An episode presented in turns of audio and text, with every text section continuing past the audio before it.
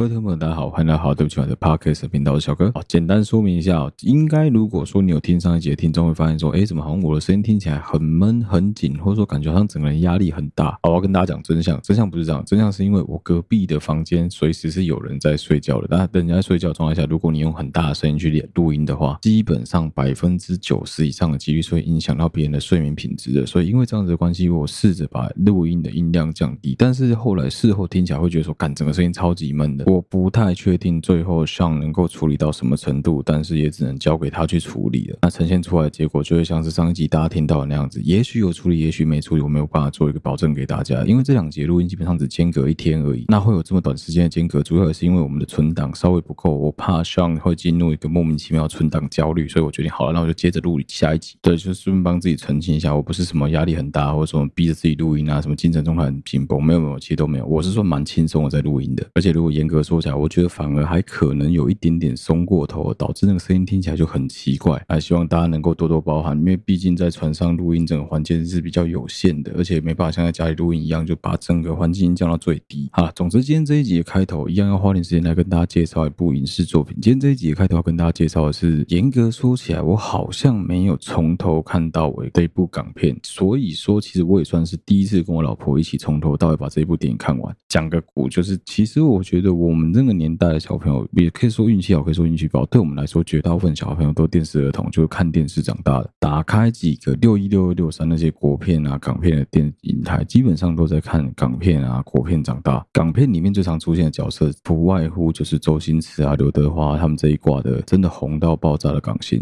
其实主要也是因为他们所产出的大众娱乐型的电影比较符合台湾观众的口味，所以也因为这样子的关系，各大电影台基本上是会轮流的一直重播他们的电影。甚至我记得也有发生过那种同时两到三个电影台全部都在播《唐伯虎点秋香》这种事情发生过。总之，那是一个小时候的回忆啊。对我们来说，小时候在电影台前面看着那一些好笑的港片，看着那一些有趣的港片，算是我们的一个共同回忆。如果你稍稍对于八零年代、九零年代的香港电影有一点点了解的话，应该会知道当时有一个非常红的喜剧片导演叫做王晶。王晶的御用女主角有两个，一个叫张敏，一个叫邱淑贞。先简单讲一下邱淑贞，好，邱淑贞这个角色厉害的地方。在于他其实演过很多很色的电影，他演过《慈禧秘密生活》，他演过《赤裸羔羊》，但是他从来都没有真真正正的露点过，因为王晶对他是非常保护的，包括他自己也是非常爱惜自己的身体，所以他是不愿意接任何露点电影的。但是对他来说，拍摄三级片是 OK 的，因为他并没有露点，所以在里面担任女主角的时候是由别人来露点，这个他 OK。也因为这样子的关系，他其实是当年非常非常可爱又性感的那种性感角色。如果你要说比较有印象，应该是《赌神二》里面的海棠小姐，或者是周星驰版本的《新鹿鼎记》里面的建宁公主，都是由邱淑贞来饰演的。除了邱淑贞之外，第二个就是张敏。张敏演过的电影也超级多，最有最有印象的，应该就是她跟刘德华共同演出的《与龙共舞》。《与龙共舞》这部电影里面捧红的刘德华、张敏、吴孟达之外，其实还有另外一个非常非常重要的绿叶角色，就是饰演张敏妈妈的叶德娴。叶德娴在香港电影影坛的地位，仅次于罗兰姐。基本上应该就是香港影坛的两大老影后之一。如果有看过了《与龙共舞》的观众，应该对她一点都不陌生。简单来说，就是那个什么毒牙，你再把你的鸡鸡拔下来剁汤的那个妈妈。这样讲，如果你没印象的话，那你应该有印象，有一个迷因图是什么？一个妈妈穿着一件黑色的礼服，胸前有一只龙虾，然后她说这件衣服是 Sit Down Please 做的。那个讲话很可爱的妈妈，就是叶德娴女士所饰演的。今天开头要跟大家介绍这部电影，并不是《与龙共舞》，而是另外一部算是比较近期的作品啊，其实说近期也已经有十二年了，仔细看一下有点吓到。在二零一一年由许鞍华导演所主导的刘德华、叶德娴共同主演的作品叫做《桃姐》，有很多很常在看港片的，一定都会跟我一样有一个共同的感觉、共同的记忆，是在九八年、九七年香港回归以前的港片比较好笑、比较有趣。回归中国之后拍出来的港片，总觉得有那么一点点没有办法符合以前老香港的味道，甚至是蛮刻意的在捧中。国的 LP，包括最近刚看完有一部消防作品，就刻意有吴军这个角色在里面，他就是要让你知道说什么啊，香港有难，中国人会帮忙这种感觉。对于其他区域的观众来说，看完应该就是哦，好哦，那又怎样？但是我相信对香港人来说，看完应该是只有满满的讽刺感。当然，其实我们都看得出来，这一些香港现代的影视作品，主要的受众已经不再是以前的繁中地区的这一些受众，反而是以中国区的受众为主，所以他当然必须拍一些歌颂祖国的内容。讲真的，这一类内容在我们看起来就会觉得感超级无聊。所以大概在零六到一二年之间拍出来的有一些很有质感的香港电影，反而是让我们耳目一新。包括一些比较中生代，现在中生代，当年新生代演员，什么张家辉的《旺角监狱》啊，刘青云、古天乐，甚至是后来翻车的陈冠希，他们那一批演员的很多作品，也都很容易给人家一种我知道你其实有些话想说，但你是不是其实不能讲的那种感觉。因为毕竟这些演员还想要有机会在中国混，其实包括谢霆锋也一样。但是有一个就不太受这个限制，谁？刘德华，跟他那我需要接受这个限制？当然，我们得一码归一码。你要说刘德华每一部作品都值得被留下吗？我相信也不是。刘德华在前一阵子也拍了很多你一定也不会想看的中国干电影，但是因为他的演技足够强，他确实也接了很多很强很强的片，这我算觉得应该是足以弥补过来这一个缺失的。另外就是真的，二零一一年他跟叶德娴主演的这一部《桃姐》，我非常非常推荐大家花时间去把它看完。如果你曾经去过香港，尤其是在最近几年你曾经去过香港，你应该会看完这部电影之后有非常非常强烈的同感。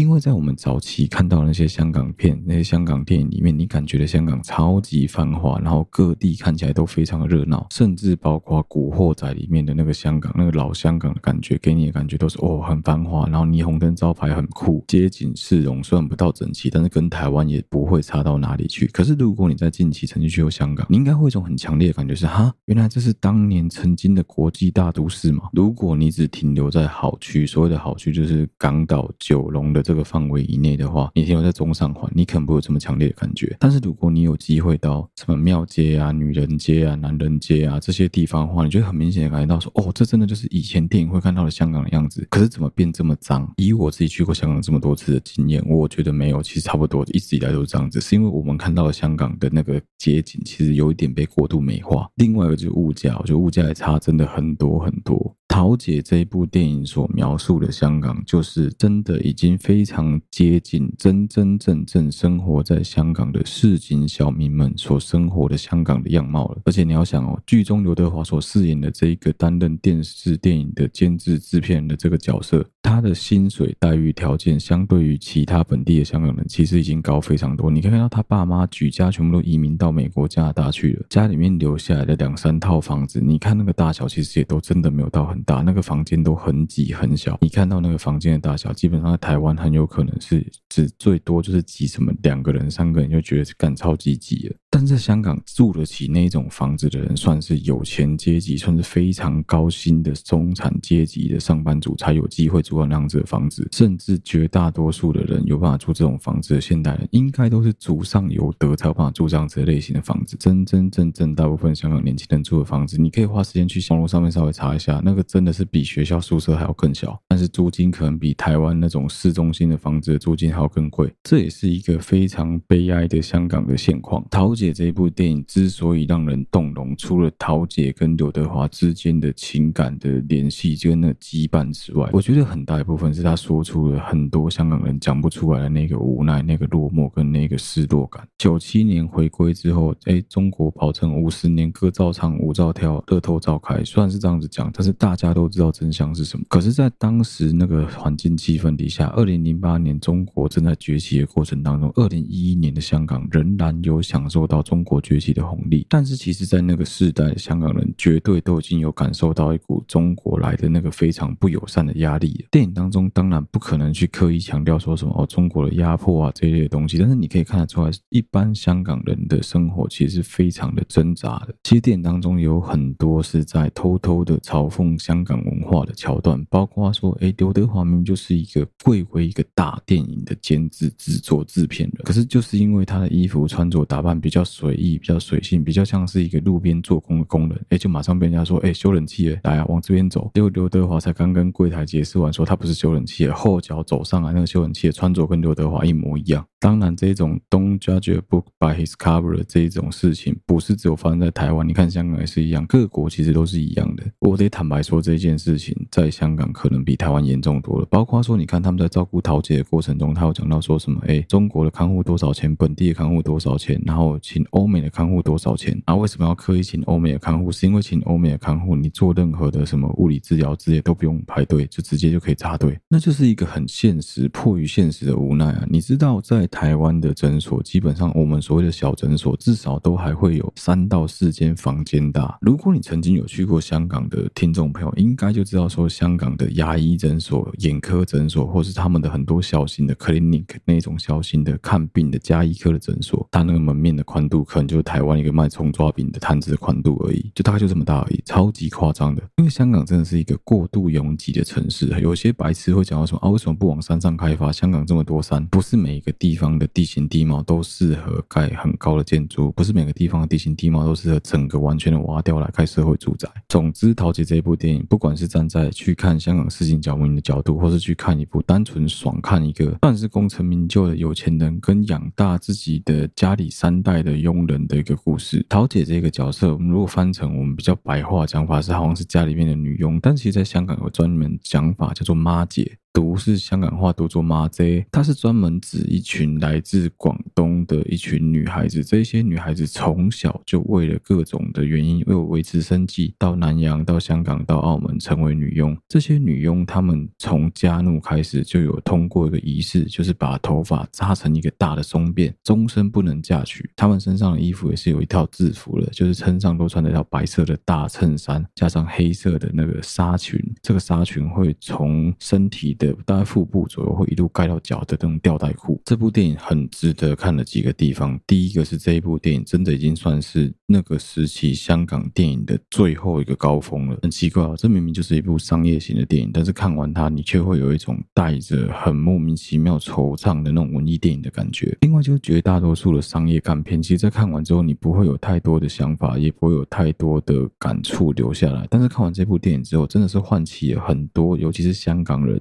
对于香港这些老弱残穷的弱势老年人的老年福利的注意跟照顾，因为你可以去看他当时桃姐在中风之后住的那个养老院，你看看那个样子。台湾如果那样子养老院早就被抗议到死了，可是那样子的养老院在香港是非常非常普遍的。香港有八百多间大大小小像那个等级的养老院，而且那样子养老院在香港也算是中等级别规模的养老院了。而至于在片中刘德华跟叶德娴演的到底有多好，你看看当时的金马奖就知道，金马。讲当年是刘德华跟叶德娴双料获得最佳男女主角奖，我印象很深是那一届一起竞争的，还有那些年我们一起追的女孩。另外一个这部电影很值得看的看点在，如果你是很熟悉香港电影圈的这些演员名人们的人的话，电影里面客串演出的彩蛋超级无敌多，基本上就是你可以看到早期一九六零、七零、八零年代那一批演员们几乎全部都有来客串，甚至有很多的角色就是当时那个电影制片刘德德华。这个角色去参与讨论的所有这些人，全部都是大导演、大监制，甚至是电影公司的老板。这部电影算是凸显了当时这部电影的原著，也就是这一部电影的监制李恩林跟他们整个香港电影圈真的很铁、很铁的关系。哎，最可爱的是这部电影，其实刘德华是有出钱拍，刘德华是投资人之一。所以如果你去看影评，我看到有一段影评写说，这部电影是一个非常精细的一部手工艺型的电影的作品，还蛮欣赏这个讲法，因为确实这部电影会。给人家一种很精致、很细腻的东西。就虽然说他明明讲的是很市井小民的事情，但是你不会感觉到他们所使用的那个对白是很电影的、很假的、很口白化的。反而他们使用的很多对话的方式，你可以感觉得出来，在现实社会中，真的大家就是会这样子对话。台湾有很多的电视影集，甚至是电影当中，他们那些人物的对话方式，为了要呈现出故事的效果，为了要让你叙述能够了解说这样电视电影演到哪里了，所以他们会刻意使用一些正常人类在讲话、在日常对话当中根本不会出现的对白方式。所以真的要我说的话，我觉得他就是把一个题材很像公式人生剧展的片，把他的预算放大，可能一百倍、两百倍所拍出来的非常精美的一个作品。你可以超无脑的看，真的可以非常无脑的看，准备卫生。甚至开始爆哭一波，真的可以。但是你也可以像我一样细细的品味当中的很多细节，我觉得会真的非常的有趣。好，总之开头就推荐给大家这一部二零一一年的作品《桃姐》。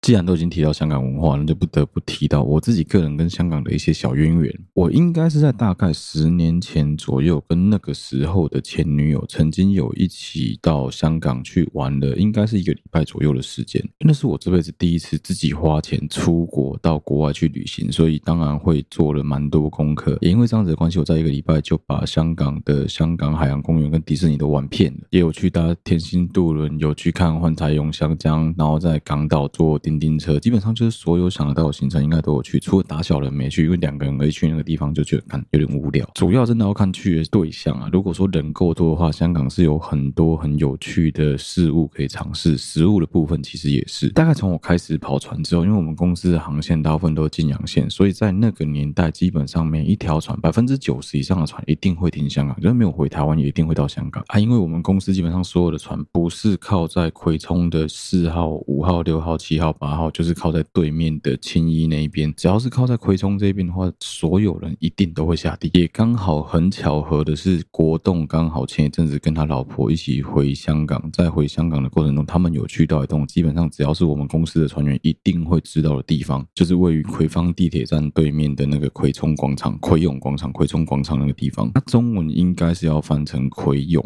但是因为我们都是习惯念他们香港人讲的葵涌，所以我们基本上都讲葵涌广场。早期的葵涌广场基本上就是一个超级大的购物商城跟美食街。那个时候的葵涌还比较热闹，比现在可能再更热闹一些。如果要我形容的话，应该比较像是狮子林的感觉，但是就是卖的很多美食混杂在一起的狮子林。我在跑船的过程中，其实蛮有机会到香港下去吃一吃东西、走一走啊，买买东西。比起十年前第一次活动的范围，比较局限在香港岛、维多利亚港跟九龙的靠维多利亚港这一侧之外，基本上跑船的过程中去的地方都是九龙为主。其实认真说，你要搭地铁直冲到港岛去金钟啊、中上环也不是不行，只是说时间上真的会压力比较大。尤其如果说你是半夜跑出去要过海的话，干超级麻烦。也因为这样子的关系，基本上后来都是在九龙活动。但是就是因为是在九龙活动的关系，我觉得我们看到的那个是比较阴底的香港，包括桃姐实际上那个疗养院所在的深水埗，其实也比较少观光光客。所以说你真的待很多天，不然基本上你的行程里面比较少机会会去深水埗。不过深水埗的那个街道氛围，真的就是我们在早期的老港片里面会看到的那个很多棚子，然后很多的鹰架都是用竹子做的那一个氛围。当然，基本上只要有去过香港，尤其是早期有去过香港的听众，一定都会有一个印象是香港的服务业真的很屌，真的是不知道在凶杀小。我所有有在从事服务业，尤其是餐饮服务相关工作的朋友，只要去过香港之后，他们都会觉得，干香港那些服务生真的很值得他们敬佩。我记得那个时候，十年前我第一次去澳洲牛奶公司吧，去那边就是吃那个什么芝多士，然后喝个饮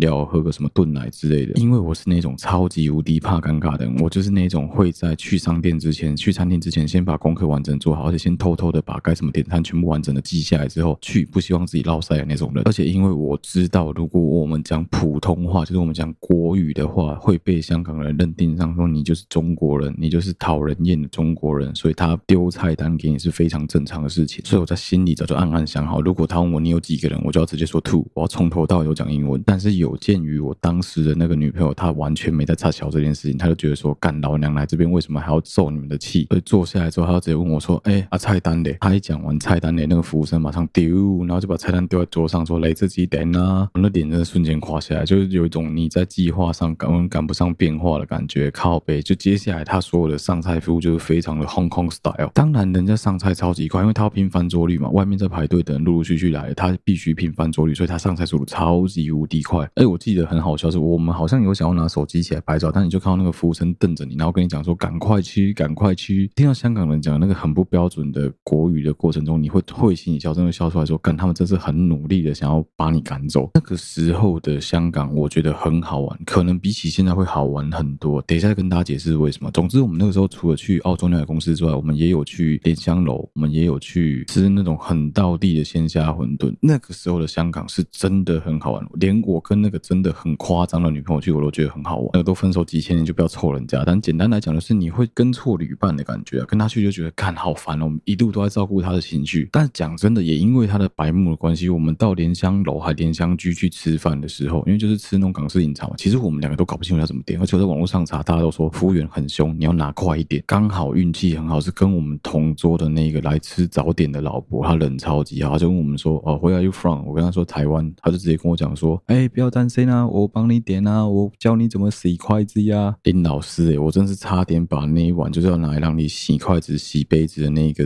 茶拿来喝、欸，哎，干还好他有帮我，还有他有教我，不然超级落赛的。真的是到那种人很多、很香港的那种餐厅里面去的时候，你会整个人变得超级紧绷。就算你有做功课，你还是很容易会忘记。我真的超级感谢那个老伯。后来我第二次吃莲香楼，好像是跟船上的同事一起去吃。那一次去吃就觉得干超级爽，因为你已经知道怎么点，你也知道他们那个尿性。其实之后在香港下地，我自己的感觉是，随着一年一年的中国人越来越多到香港去，确实香港普通话讲的越来越标准，讲越来越流利，甚至你会怀疑很多人应该是从广州搬到香港。这件事情我有得到蛮多当地人的 admit，就他们也跟我讲，真的是这样子，就他们当地有慢慢的发现，确实有越来越多的中国社区或者中国人住到他们的 neighbors 里面去。当然后来结果我们都知道了，爆发了反送中，爆发了很多的抗争运动之后，现在香港真的已经不如当年的香港，甚至包括说我们对于航运业来说，也不再对香港有硬需求，说每条船都要靠香港。现在很多船是绕过香港，直接去停广州啊、南沙啊、深圳啊、蛇口啊周围的这些港口，基本上就是已经把香港架空起来了。不过另外一方面来说，随着因为普通话的人激增的关系，现在的香港服务业已经不再像当年一样会在那边瞎逛啊瞎。绝大多数的很多服务业的服务人员也比较懂得真真正正服务业的那个精髓。其实我觉得有好有坏啊，我不觉得说人家那个香港文化有什么不好的地方，你就去，你就是入境随俗就对了。香港的饮食文化，我觉得某方面而言跟台湾是蛮接近的，但是他们的甜点文化真的是独树一帜。因为我们台湾的甜点文化其实是比较继承日本那一派，所以是会比较偏甜、比较偏精致、比较偏腻的。但是香港的甜点流派是学英式的口味，是学比较欧洲大陆系的口味，所以真的吃起来有很大的差别。另外一方面是认真说起来，我觉得香港人的饮食习惯跟饮食标准，因为毕竟就是以前早期中国最有名的美食，其中一块是广州嘛。那香港跟广州这么接近，他们的饮食习惯跟饮食条件当然是相对相似的。再加上说，随着中国在穷，香港在有钱的那一个阶段，香港人的饮是发展是非常非常蓬勃的。所以你可以看到很多我们现在吃的那种烧腊、烧鹅这一类的美食，或是什么港点啊、肠粉啊，香港在某方面来说跟台湾很像，我们也都是属于那种民族大熔炉的感觉，所以也是来自于东南西北各地的人在当地落地生根，留下了他们的美食印记。除了讲食物之外，另外一个香港让我一辈子都很难忘记的，就是他们的小巴士司机开车技术，干真的是跟神一样。台湾最会开公车的一群人，绝对是当年基隆客运跑九份金瓜石的那群司机，每一个真的都是值得你的 respect。你会觉得这些人是神经病，是疯子，怎么有办法在山路开这么快？那个在山路的会车过程中，是真的后照镜如果不折起来，会直接后照镜对后照镜 give me five 的程度。但是基隆客运的司机就是这样直接硬飙硬扛上去。我国中的时候，为了去基隆补习，大概每天都要搭客运来回，所以我是每天都尝到了那个。基隆客运开车的杀的程度，也确实后来在长大之后，我有一些同学，有一些国中、高中同学毕业之后到基隆客运去服务。我记得好几个在学校都是那种温到不行，就是非常非常温的男生哦。一上到公车上面，你看他开车起步，然后就是这样子追来追去的样子，就想要看这真的是我认识的那个同学吗？同样的场景搬到香港，因为香港真的是地狭人稠，街道相对的比较狭窄，所以他们不太使用那种大型的公车。公车是来往于城区跟城区之间，但在城市。之间穿梭都是使用小型的巴士，基本上就是台湾那种二十一人座的乙级大客车那一类的小巴，就来往于那种捷运站啊、百货公司之间的那种接驳车。你在台湾除了搭基隆客运之外，你搭其他所有的公车都摇摇晃晃，或者让你从前面飞到后面，你一定可以对他申诉，你一定可以投诉他。但是你在香港投诉个屁！所有那些小巴司机是在巷子里面搞玩命关头，你真的会想说傻小，你为什么要在巷子里面开这么快？这真的算是一个我自己记。忆中非常难以忘去的香港的一个回忆，因为我们基本上从码头都要坐小巴到葵涌广场，再是从葵涌广场坐地铁到各个地方去。真的有很多平常不会晕船、不会晕车的我的同事们，就是短短那十二分钟的车程，干就晕车了。到现在想想都觉得不可思议，但真的那就是一个我们对于香港的共同记忆跟共同的回忆。我是真的还蛮喜欢香港这个城市，虽然说很多我现在朋友去香港都在跟我抱怨说，看物价变超级高，但真的是哈。用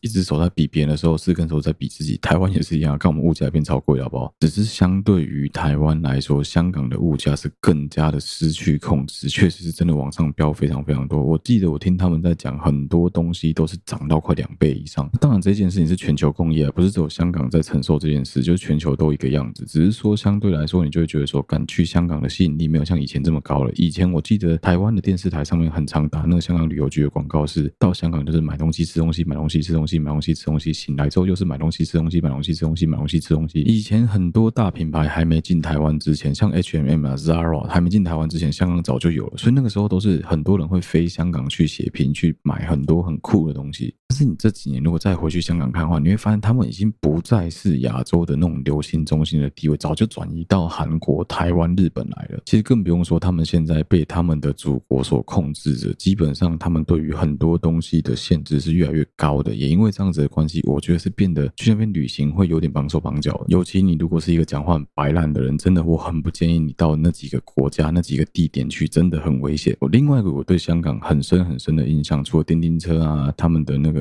耗资的那个咚咚咚的声音之外，还有一股印象很深的，应该就是他们的天际线。干娘那个每个大楼都不知道高啥小。我记得我以前住在中上环的饭店，我干那个看出去的 view 超级好，我永远记得应该是在二十几楼左右。我想要干饭店到二十几楼，不好意思，二十几楼。大概只有那个大楼的一半的高度而已，你只到它腰部而已。香港那个非常繁华的天际线，会给你一种干它真的很奢华、很棒的感觉。但是事实呢？事实其实就像是桃姐里面演的一样，有很多的当地人，他们所居住的环境其实并没有这么的理想，薪水不够高的关系，他们光是要买房就不太可能。他们在香港是不太可能买车，香港的车牌是被限制住的。你在香港能够看到有办法能够开一台新车的人，那个在台湾基本上都是有本本事。能够买法拉利、保时捷、宾利等级的人的，我自己是觉得很可惜，但是也没有到很可惜，因为毕竟就是都会改变，每个城市都在不停的蜕变，不管是变老、变年轻、变得更兴盛、变得更繁华、变得更破败，都有可能。但是我还还是不得不说，如果说你从来没有去过迪士尼，然后你就要去东京排队真的很烦的话，你真的可以考虑去香港迪士尼。第一个是它的设定的 TA 本来就是以华人为主，所以它的很多语言跟标示是有中文的，对于很多英文、日文苦手的人来说，我觉得是相对友善的。另外一个是，比起东京迪士尼的那个庞大腹地，你很有可能一天根本没办法好好玩，还要一直疯狂买快速通关。你到香港去一天是绝对玩得完。而且我听到很多我自己的朋友跟我讲说，比起前几年上海迪士尼还没开的时候，香港迪士尼到处都是素质比较低的来自内地的朋友之外，现在已经没有像以前一样干一大堆中国客，真的少很多。反正香港就两个大型的主题乐园嘛，一个是香港海洋公园，一个是迪士尼。我觉得两个真的都。很值得去，而且你去完之后就会觉得说，干人家香港地这么小，居然有本事盖出两座真的是国际等级的游乐园。台湾到底在冲啥小？香港海洋公园的腹地也是大到歪掉，而且我记得我那时候去的时候刚好碰到万圣节，所以他们的鬼屋真的是用心到一个会让你进去会吓死的程度。我讲过嘛，我是一个真的很不喜欢这种怪力乱神的，因为我就是会怕那些东西，所以对我来说，你要我去鬼屋，其实非常需要克服我自己心里面的心魔的。但是我那时候那女朋友看她完全不怕，真的就是那种少根筋型的，完全不会怕鬼屋，所以就拉着我进去。就进去之后，先腿软是他，干超好笑的。我记得我那一年香港海洋公园的鬼屋应该至少有九座吧，他把九个室内设施都改装成鬼屋，然后有分成九个还十个不同的等级，有一些好像五级还六级以上就要签切结束，就是小朋友不能进去，十八岁以下不能进去。我记得我进去骑座位说是七级还八级的鬼屋，就是已已经是以高阶来说的第二名还第三名了。但它主题是类似像德州电锯杀人魔那种，他走 jumping scare 这个路线的靠背。我真的是我的前面是两组香港的小女生，然后我要牵着我那时候的女朋友这样走在里面，最后是我拖着他们一整群人这样走出去的。因为他很聪明的是，他希望能够增加流动率，所以他其实就是一条路，只是他把路线拉得非常非常的长，你就是一直不停的往前走就对了。再加上说那些工作人员他们很聪明，因为他们知道下吓我不好玩，他们喜欢吓后面那一大群本来走在我们前面的小女生，所以我就像是一个火车头，很辛苦的拉着我那时候的前女友啊，她就很辛苦。的拉着那一一票，我记得有四个还六个那种中学小女生吧。那时候我只用台语跟我那时候的前女友讲说：“哎、欸，看奇怪啊，不是讲未满十八北赛那个哎，那种不用冲你个。”我那是我第一次看玩个鬼屋，搞得我自己大汗淋漓，跟运动一样。妈的，真是拖着六个人出去也超级累的。而且讲真的，随着年纪的增长，你会慢慢的对于宗教这种东西有一定的依归，自然而然的你自己就会知道说，感有些东西真的是宁可信其有啊。而且应该绝大多数人都还蛮相信一个道理，就是人比鬼更恐怖。所以这一种由人来创造出来的这种增加你五感刺激体验的设施，我真的是觉得这一辈子不要做过多的尝试比较好。但是在最近五年哦，随着整个世界对于香港局势的改变，真的是有点猝不及防。当这种关于人民自由的问题瞬间被拉低一个层级，降维打击到变成是某一个国家的内政的时候，对于周围其他所有国家来说，你能够帮助他们的着力点会变得非常非常的少，甚至说你能够去帮忙他们去做的事情，基本上可能会接近于零。所以其实不用去看说什么，呃，我们这些周围人怎么看待香港这个地区，你光是去问问看你周围所有曾经在香港工作或是现在仍然居住在香港地区的人们，你说到底有没有差别？就是关于他们的政治自由、经济发展各方面的局势来说，到底有没有差？我跟你讲，绝对有差。只是他们有没有办法像是以前一样自由的把那些他们想要表达出来的诉求、想要表达出来的不满说出来的差别而已啊。不过也还好，是其实有蛮多的香港餐厅、香港美食，或是香港的这种文化，都有被部分的香港人甚至是外国人移植到台湾来啊。但是因为我在结婚之前，我的活动范围几乎都是在大台北地区，所以我今天的节目尾声想要跟大家介绍三间我自己觉得勉强算是符合我去香港吃到的当地香港口味的三间餐厅给大家哦。当然，在推荐给大家之前，我一定要帮自己发布一个免责声明，就这是我自己个人的感觉。那这个的参考依据是来自于我自己之前时常往返台湾跟香港所得到的一些我自己个人关于香港的美食的记忆。这三间我推荐的餐厅是依照我认为有多接近香港口味来做推荐的，所以第一间是比较偏向台湾人口味，第三间是最接近香港人口味。因为其实你现在在台湾各地都一样，你包括说我们吃的很多便当店会标榜说港式烧腊，然后有很多的饮茶会标榜港式饮茶、港式肠粉。这个所谓的香港的味道，其实随着每一个地区时间的推移，甚至是说它针对当地人口味需求的改变去做调整，一定会有差别。就很很像说你在全世界各地吃 Momo Paradise 一样是寿喜烧的吃到饱，但你在台湾吃跟你在香港吃跟你在泰国吃 Momo Paradise，它势必要针对当地的消费市场需求做出部分的口味调整、妥协或是让步。好，免责就到这边，我们就开始第一间餐厅的介绍。第一间餐厅我要介绍，其实它在台北市也算是一间连锁店。这一间餐厅，我个人认为它比较像是假 key 婚呢，你是吃那个以为你在香港的气氛，就是是明香园冰果室。如果你是在早期比较常来往台湾跟香港的听众的话，你应该会有一个印象是，香港各地都有一间连锁的香港茶餐厅，里面基本上就有卖所有香港人他们地地道道的食物餐点，甚至讲一个夸张一点，连里面的餐厅服务生都很有港味，就他们都很有可能会随着你的讲话方式跟你的语言表达不一样，会拿菜单摔在你桌上。这间餐厅就是翠华，翠华茶餐厅在香港是非常非常有。连锁店，甚至连机场里面都有翠华。我个人觉得，在中山区跟板桥这两间明香园冰果室，其实有一点点想要学翠华的感觉。它也是那种什么饮料都有卖，什么吃的都有卖，然后什么东西都想要布置的很香港的感觉。但是明香园有一个我个人觉得最最最最最大的坏处是，你可以仔细看里面的 TA，你会发现，感平均年龄层非常的低，而且老香港人绝对不会去。为什么？因为它超级完美，它整间店走的那个风格就是一个年轻人想象。中年轻人心目中的香港餐厅应该有的样子。我之前会曾经很推明香园，是我觉得你可以在那个菜单里面快速的看到几乎百分之七十以上翠华餐厅的菜色，会有一些经典的菜，比如说肠粉啊、鸳鸯奶茶啊，然后什么炒饭啊、炒面啊、捞丁啊这一类的东西。但是讲到鸳鸯干，我就是一肚子火，你知道吗？台湾我目前还没有喝到真的很香港的鸳鸯，因为绝大多数台湾的鸳鸯奶茶全部都是台湾口味的鸳鸯。真正的香港鸳鸯奶茶是会有非常浓的咖啡味，但台湾的鸳鸯奶茶不知道为什么跟咖啡味都超级低的。另外一个就是我如果没记错的话，明香园不管是冰室也好，饭店体系也好，其实他们都有针对台湾的顾客做出口味的调整跟妥协跟让步。比如说一个最简单的例子，台湾。湾人在吃东西的时候很喜欢加香菜，但香港人绝对不会在里面加香菜。可是敏香园有妥协，它在部分的产品里面是有加香菜的。另外一个就是使用的蔬菜，因为毕竟香港是地下人稠，它不太有农业区域，所以它所有的蔬菜都是从中国进口来的。所以如果你真的在中国吃过，不管是猪扒饭也好，类似像是我们所谓的这种黯然销魂饭这一类的叉烧饭也罢，你一定会发现说它里面的菜永远就是那一千零一种。口感快要接近槟榔的芥兰菜，就是干你娘，永远都是芥兰梗，我都不知道为什么，操你妈，连青江菜都没有，这几大堆芥兰。炒饭里面加的蔬菜是台湾普遍喜欢加的，是一点点的高丽菜碎，或是其他种类的蔬菜，可能是空心菜，可能是青江菜，但他们永远都是芥兰。讲实在，你如果要在台湾的餐厅复制这样子的炒作方式的话，我相信会被很多人干搞到飞起来。所以我觉得这第一间明香园宾果是比较可惜的地方。那我们要介绍的第二间餐厅，其实。其实我觉得他也是在学翠华，因为明香园有分明香园饭店跟明香园宾室。明香园饭店比较像是想要学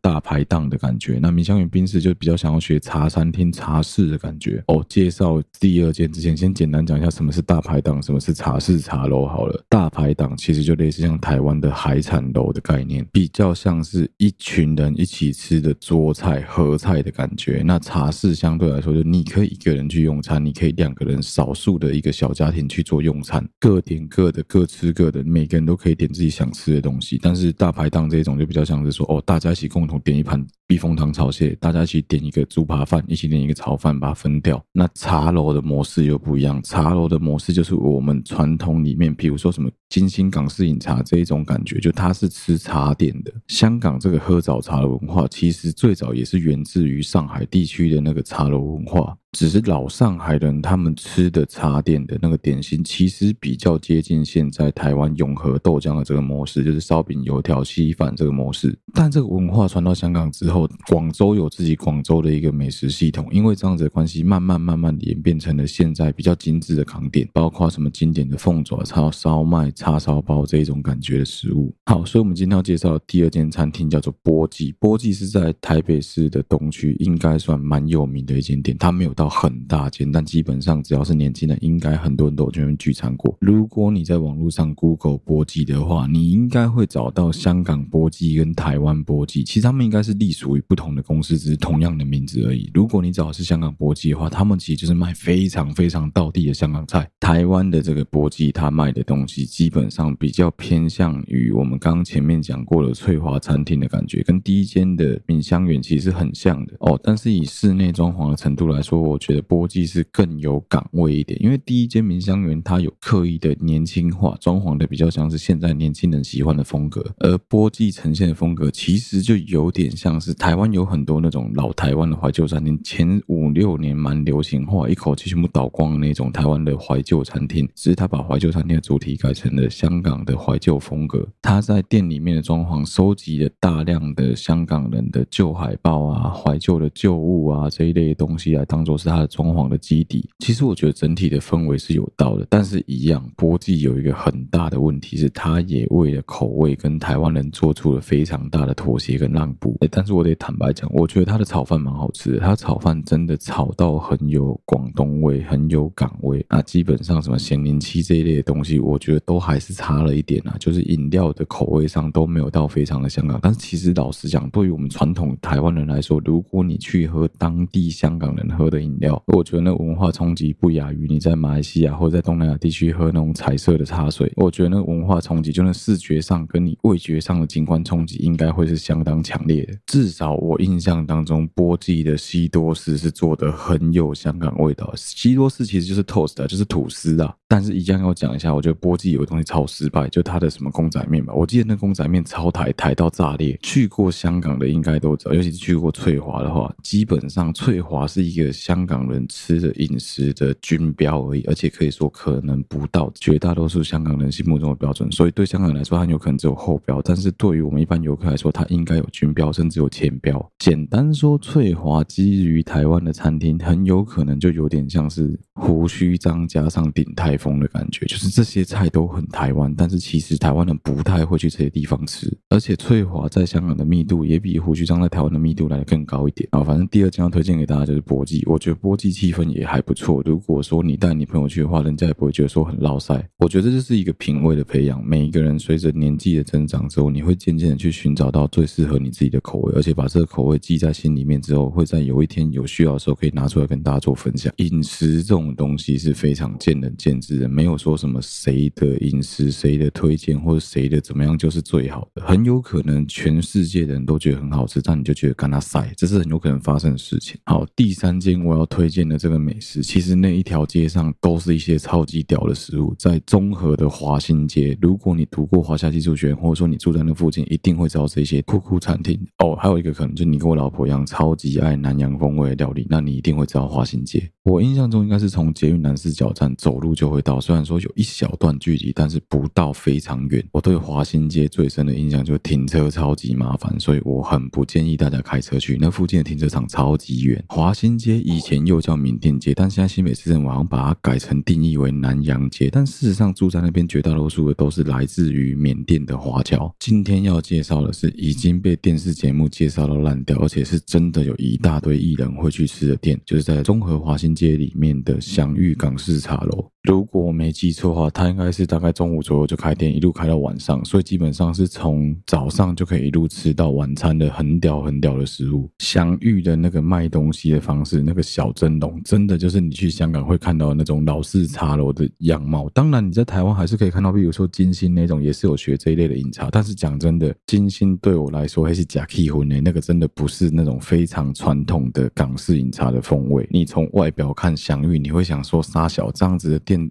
哪里像是香港的茶楼？但是你走进去看就知道，这完全就香港茶楼会有一样，就是没有什么装潢，东西超级好吃。另外一个就是他真的有学到香港的精髓，就人家桌上放了一碗茶，里面放着餐具，你必须自己用热茶把那些餐具烫一烫。这件事情对台湾人来说其实非常不可思议，因为我们都认定上会觉得餐厅里面的餐具是很干净的。但是只要你有机会会去香港的茶楼用餐，一定会看过他们的人在里面洗那个餐具。另外，就如果你有去过中国比较偏南边的城市的话，像我之前因为修船的关系，很常去广州，在广州餐厅吃饭也一定会有洗餐具的这个习惯，因为就是当地人不是很信任你外面中央的那种洗餐具的工厂洗出来的餐具会有多干净，而且你要偷凑一下，就他们很荒谬的地方在于，连那种有用塑胶膜封起来的餐具哦，拿过来都一定要用热水再烫一下，因为就是很怕没有卫生。我就这样说享誉啊，如果你想的是那种干我要吃那种很气派的茶楼的话，那你来错地方，你要去金星。可是如果你想知道是所有台湾人吃过之后都说干超级好吃的港点，你一定要来试试看享誉。它真的很怪，明明它的口味就很不台湾，但是你吃起来就会有一种干怎么这么好吃的感觉。我就这样说了，享誉的菜单上面除了青菜类你不用花时间点之外，其他所有的菜我他妈都超级推荐。港点类的，我举个例子啊，譬如说它的凤爪、粉蒸排骨啦、它的叉烧包了、奶黄包、烧麦、鱼翅饺跟那个虾饺皇，干你都一定要吃吃看。它一份单价也没有到很贵，然后一盒里面就是会有三颗。另外就是你一定要吃吃看他们的腐皮卷，还有萝卜糕跟马蹄糕，你会知道说原来港式跟台式真的不一样。如果你是喜欢吃炒饭炒面的话，它的广东炒面真的很特别，那就是一个那种很硬的炸面去烩面的感觉。另外就是它的炒饭一定要点咸鱼鸡粒炒饭，那就是很香港道道第一会出现的菜色。当然，它的菜单里面还是有客家小炒、干煸四季豆，还是有红烧牛腩烩饭这种很台式的料理。但绝大多数它的餐厅里面的餐点真的都很香港。以我自己个人的口味来说，我真的没有很爱肠粉，因为我很不喜欢那种软狗狗的东西。但是我吃到那个享誉的肠粉之后，我才知道说原来不是每个肠粉都这样。你在现场可以看到那个师傅现场在卷肠粉，现场在煎肠粉，原来好。吃的肠粉吃起来是真的我赶快，我想要干啥小啊？所以我以前在台湾吃到那些都是 BT。好，这就有了我前面讲到了。我觉得随着年纪的增长，真的是要慢慢的越来越懂得生活，越来越懂得吃。